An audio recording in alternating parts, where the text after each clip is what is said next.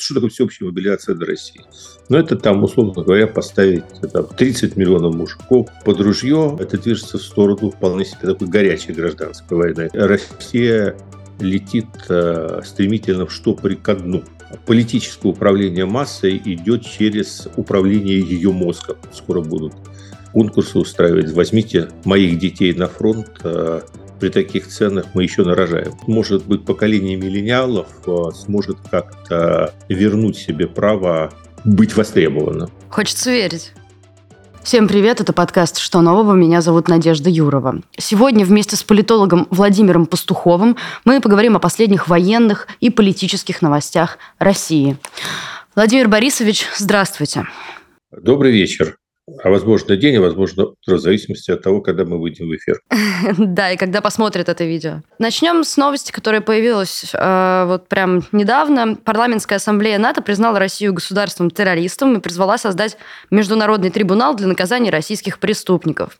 Что это вообще значит и стоит ли нам ожидать массового признания? К чему это может привести? И само название, что это парламентская ассамблея НАТО, это означает, что это что-то типа общественного объединения депутатов разных уровней стран, которые входят в блок НАТО, а, ну, такой консультативно-совещательный орган, соответственно, принятие в нем разного рода резолюций а, носит а, более свободный и облегченный характер, чем проведение их через институциональные структуры Совета Европы и всего остального. Соответственно, ну, разброс эмоций и готовность э, им следовать здесь значительно шире. А мне трудно сказать, в какой степени а, это разумное направление движения, потому что а, меня, боюсь, многие не поймут, но есть такая тенденция в этой сложной ситуации применить по отношению к России все ужасные слова, которые мы знаем. С моей точки зрения, признание России государством-агрессором включает в себя в том числе признание ее как террористом, так и спонсором терроризма, так и страной, радующимся терроризму, всему остальному, потому что полноценная война является гораздо большим, с моей точки зрения, преступлением военным, чем терроризм. К тому же у терроризма есть весьма специфические цели. Он направлен на часто анонимное запугивание населения, создание э, хаоса, чувства неуверенности э, ну, с целью достижения там, каких-то самых разнообразных целей. То есть когда идет, даже если речь идет о прицельном уничтожении гражданской инфраструктуры и гражданского населения Украины – то вряд ли можно говорить о какой-то анонимности или о каком-то э, стремлении создать э, неопределенность. По-моему, здесь стремление создать абсолютную определенность о том, что мы уничтожали и будем вас уничтожать до тех пор, пока вы не сдадитесь. То есть какая же здесь э, неопределенность? Здесь полная определенность. То есть э, мы можем скорее сдвигаться в направлении, является ли это агрессия, это агрессивная война а, актом геноцида, а, или это все-таки а, война, целью которой является достижение каких-то политических целей, а не физическое уничтожение какого-либо этноса. Это вот да. Что касается терроризма, ну да, а, а еще он тебя называл земляным червем. Мне кажется, это так называлось когда-то. Друзья, из-за давления властей в марте 2022 года «Новая газета» приостановила свою работу. Часть из нас уехала в Ригу. Так появилась «Новая газета Европа». Если вы хотите поддержать нашу работу, подписывайтесь на рублевые донаты в Бусте. Даже несколько сотен рублей в месяц от вас значительно нам помогут. Переходите по первой ссылке в описании и подписывайтесь на один из наших тарифов. Поддержите нашу работу. Мы работаем для вас и благодаря вам. Сейчас продолжается скрытая мобилизация, как пишут э, Институт изучения войны. Всякие Z-каналы пишут о скорой всеобщей мобилизации. Есть основания в этом сомневаться или действительно ведет к этому все?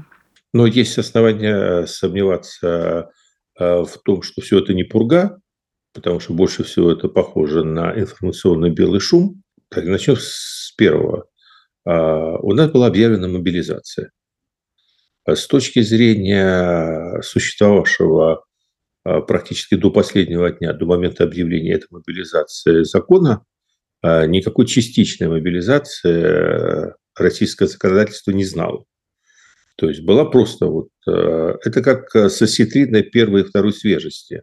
Понимаете, либо есть мобилизация, либо нет мобилизации. А, потому что либо есть военное положение, либо нет военного положения. Все остальное от лукавого.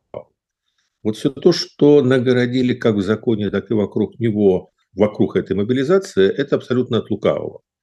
То есть э, слово «частичная мобилизация» не несет никакой реальной правовой нагрузки, кроме э, пропагандистской, которая была призвана скрасить э, эффект, скажем так, смикшировать эффект, который эта мера производит психологически на массу.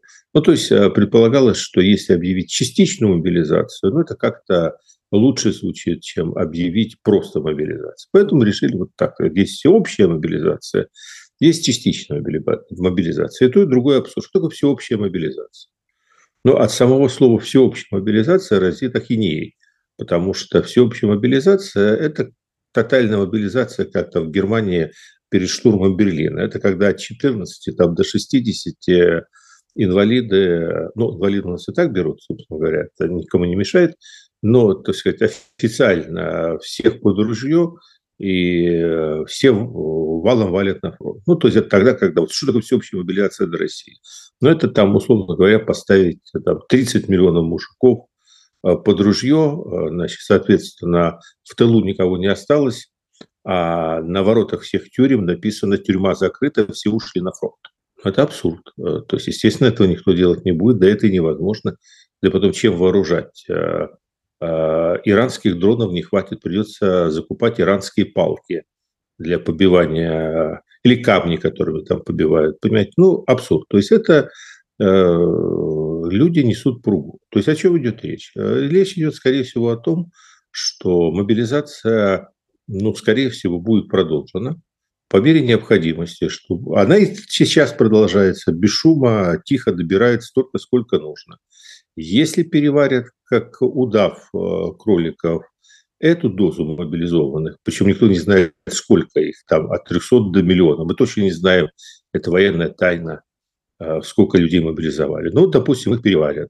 Выяснится, что часть из них убили, часть из них профнепригодна, часть из них не доехала, часть из них оказалась недостаточно. Ну, соответственно, продолжат. Да, есть такое представление, что у меня лично, что вот этот вот перерыв, он связан с тем, что мобилизация перемежевывалась с ну, нормальным а, таким осенним призывом, и что, как говорят английское слово facilities, то есть, условно говоря, инфраструктуры для того, чтобы переварить одновременно и поток мобилизованных, и поток срочников, а, ну, практически сейчас в стране нету. Поэтому они на время, когда надо было срочников сейчас забрать, они мобилизацию чуть-чуть тормознули. Опять-таки, не частичную, не всеобщую, просто мобилизацию. То есть в правовом смысле я не вижу никакого определения частичной мобилизации, которое бы объясняло, чем частичная мобилизация отличается от мобилизации. А, соответственно, призыв пройдет, ну да, как раз в зиме у них освободятся бараки, освободятся какие-то мощности, освободятся сотрудники военкоматов. К этому моменту какое-то количество мобилизованных будет убито, надо будет продолжить это дело, они его продолжат. Я думаю, что Z-канаты просто психологически готовят публику к тому, что это такой будет сиквел или, ну, в любом случае, сериал с продолжением. Про пропаганду хочется поговорить. Э, из последнего разлетевшегося почему-то э, эта история про то, как на телеканалах в песнях глушат слова «война» и «мир». Мы голосуем за, но снова в моде, и я умру за тебя. На выступлениях, да. Э, скажите, вот эта самоцензура, это сейчас главный помощник пропаганды или у нее есть еще какие-то другие скрытые ресурсы, помимо такого откровенного в лоб? Я первый раз, во-первых, слышу о том, что глушат слова и мир. Да, да. А, а, а, а как они Толстого в школе изучают теперь? Э, по-еврейски, справа налево? Возможно. Ну, слушайте, нет, ну, это такой ну, видимо, во-первых, не все же пропагандисты одинаково талантливы. То есть есть все пропагандисты равны друг другу, но некоторые из них особо одаренные, ну или, по крайней мере, альтернативно одаренные.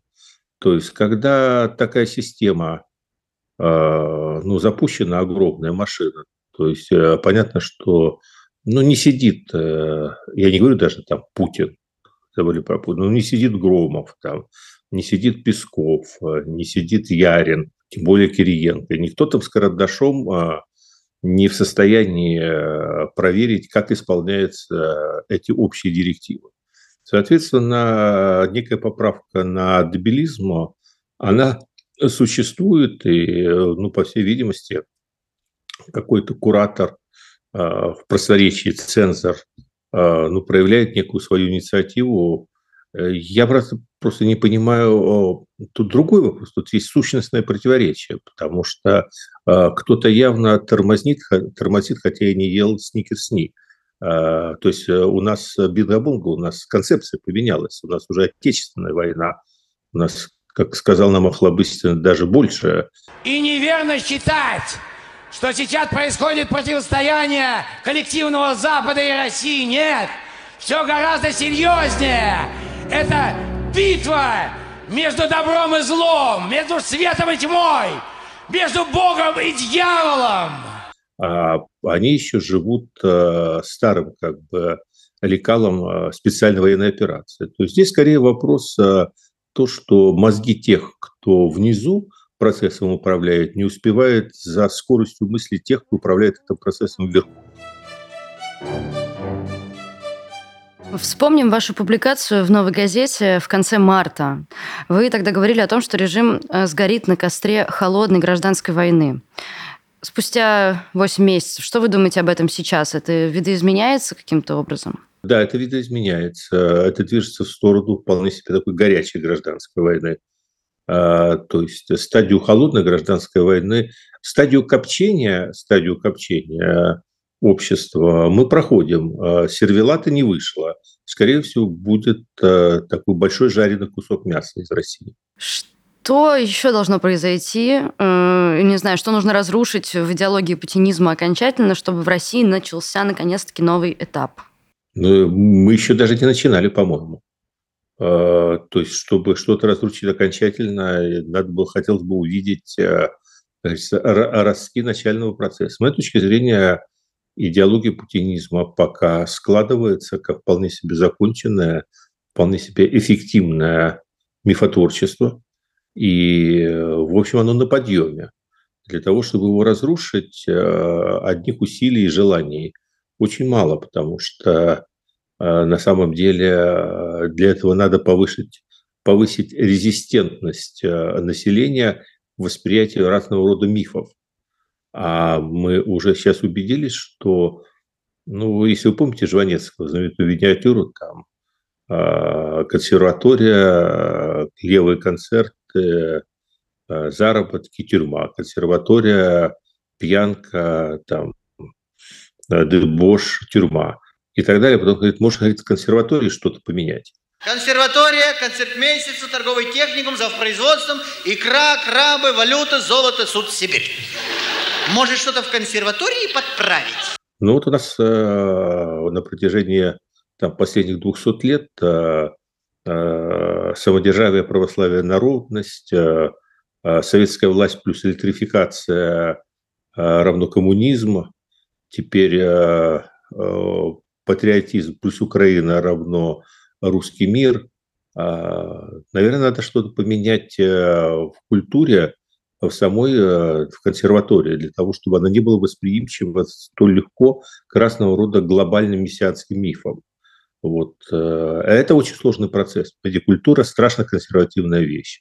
Она не меняется, потому что какая-то часть общества а, вот только забегает вперед, и, может быть, она уже там не из 21 а из 22 века обращается к своему народу, но это только мешает, понимаете, ее не видно уже за горизонтом. А основная масса народа, она тормозит где-то между 13 и 16 веком. И чтобы вот эту вот ментальность поменять, требуются колоссальные просветительские усилия. Э, и это, это не быстро, и можно не успеть. Поэтому в идеологии... Первое, что может повредить идеологии путинизма, это все-таки формирование альтернативной культуры сопротивления ей в низах. А как сделать так, чтобы низы начали критически мыслить и были способны сопротивляться? А, ну, то есть это взаимосвязанные вопросы. Низы, э, скорее всего, ну, по прежнему историческому опыту, а, мы знаем, что низы э, скорее меняют полярность, но так и не выходят на уровень критического мышления. Ну, так они устроены, низы. То есть они сначала за советскую власть, потом против советской власти, потом опять за советскую власть. И, в принципе, такое изменение полярности может быть бесконечно.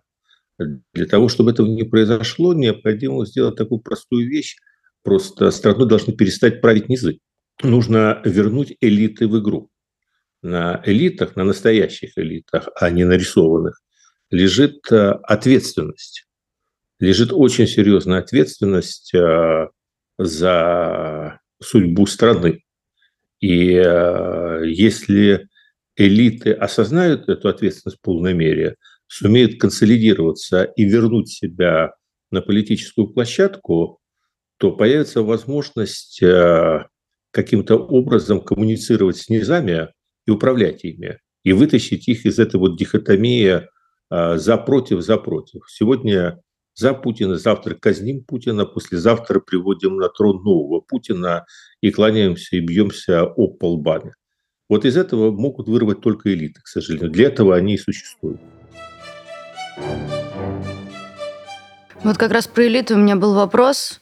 Сейчас же нету внутри них сил, которые способны противостоять Путину. Мы этого не знаем. Мы этого не знаем. Понимаете, история а, показывает, а, есть силы или нет, тогда, когда появляется историческая возможность. То есть историческая возможность сейчас не появляется, потому что Россия, летит стремительно в штопоре ко дну. Где-то в какой-то момент... И, и, и то, что вы наблюдаете, это не дно. Эти вот, и, к сожалению, к огромному, это пока еще не дно, это пока вот в ил зарылись.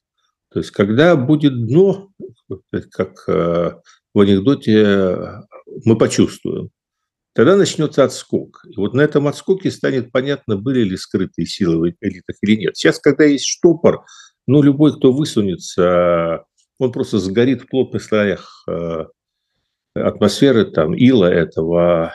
Поэтому мы не знаем, честно говоря, это вопрос э, скорее веры, чем расчет. А, единственное, что я могу сказать, когда мы говорим об элитах, о силах, э, я сделал только два вывода в своей жизни. Первое, э, элита культурная, элита не так легко убиваема, как это кажется.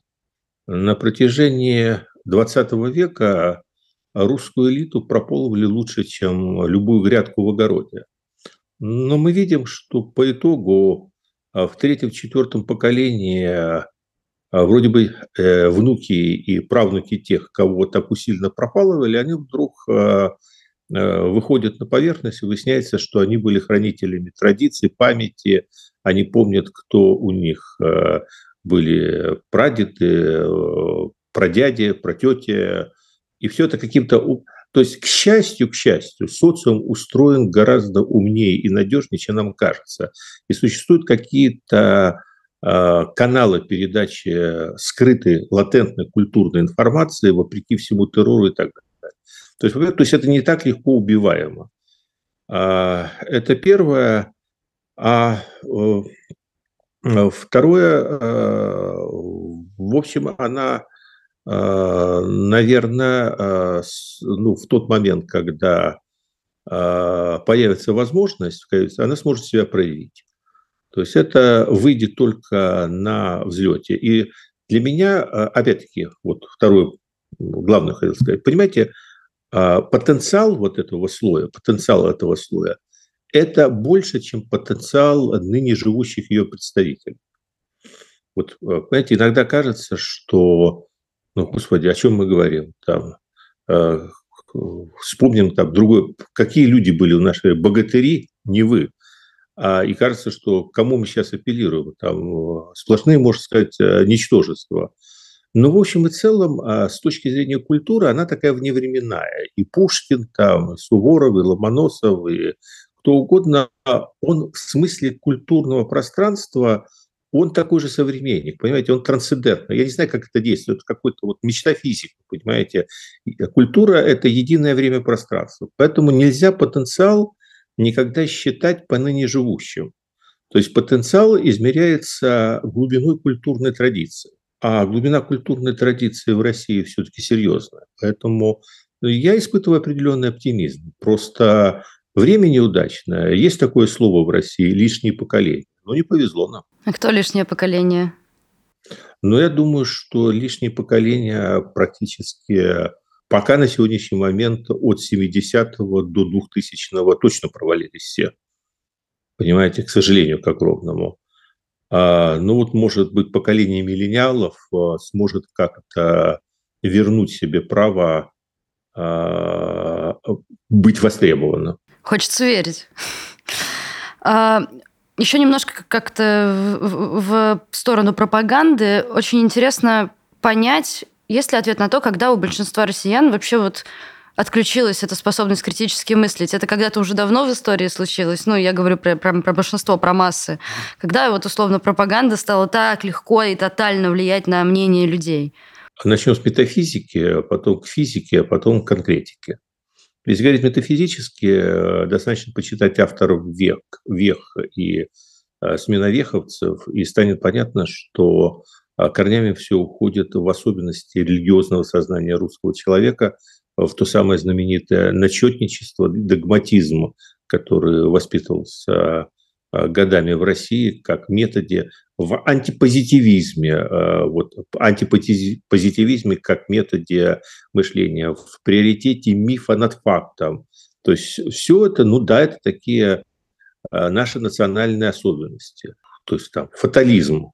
Для меня это главная черта русской ментальности – Понимаете, она же, а, она все имеет разновекторное значение. То есть в чем-то этот фатализм, он как раз вот предполагает вот эту вот как бы с одной стороны историческую пассивность и неготовность бороться даже за это критичество. В чем-то, наоборот, фатализм позволяет этому народу совершать какие-то немыслимые чудеса, которые в истории, который там другой народ, который рационально считает, э, делать э, не мог. То есть, э, опять, нет однозначно каких-то плохих и хороших черт, но есть особенности.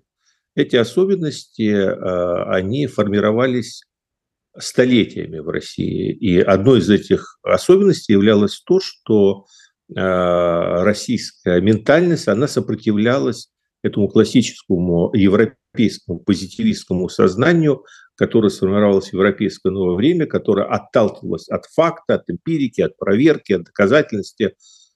А, Но ну, у нас что господствовало? У нас господствовал э, русский авось. Э, наша вера сильнее расчета. Э, мы полагаемся на авось, поэтому это такая вот основа, это предрасположенность. Дальше Э, сто лет назад э, нас очень мощно приложили головой об асфальт. То есть вот эта вот предрасположенность, она приобрела э, характер предпосылки для возникновения первого в таких масштабах тоталитарного государства, где политическое управление массой идет через управление ее мозгом. То есть потом была Германия, потом были другие, потом был фашизм. Фашизм немного все-таки не то в Европе. Но вот э, первый такой масштабный, конечно, эксперимент э, и по-своему неподражаемый – это большевистский эксперимент. И здесь предрасположенность была возведена э, ну, практически в абсолют. То есть 70 лет шел просто генетический отбор уже дальше. То есть если мы до этого имели, условно говоря, такую грязную линию, то через 70 лет получили генетически чистую линию людей, которые все, а, собственно говоря, подобраны, можно сказать, как один под а, вот это вот а, отсутствие критического мышления и восприятия мифов. Дальше произошел отскок. Этот отскок, на удивление, был удачным. Честно говоря, могло и такого не случиться. Это такая Горбачевская, Ельцинская революция, но, к сожалению, с большими ошибками проведенные, в том числе в первую очередь, ошибки были связаны в а, в недостижении экономической справедливости, вот, в том, что а, были все эти реформы проведены за счет массы населения, которое связало таким образом демократию, либеральные ценности с элементарным воровством и ухудшением своего образа жизни, и тем самым дискредитировало их. И дальше был период ну, ресентимента со стороны общества за это, востребованность жесткой руки, возврата Пришли к власти те, кто пришли, сейчас не тема нашего разговора, все и так знают.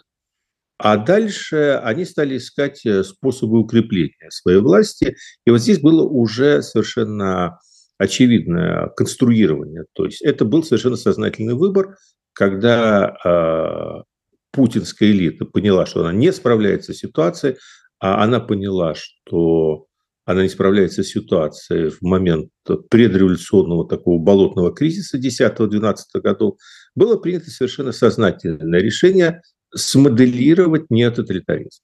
И вот, э, собственно говоря, вот эта вторичная обработка, она шла непрерывно, по сути, с 2012 года по нарастающей. 10 лет на это ушло, и в результате удалось вот все эти механизмы, вроде как заснувшие, Э, снова активировать. Вот, собственно, вот такой, наверное, процесс.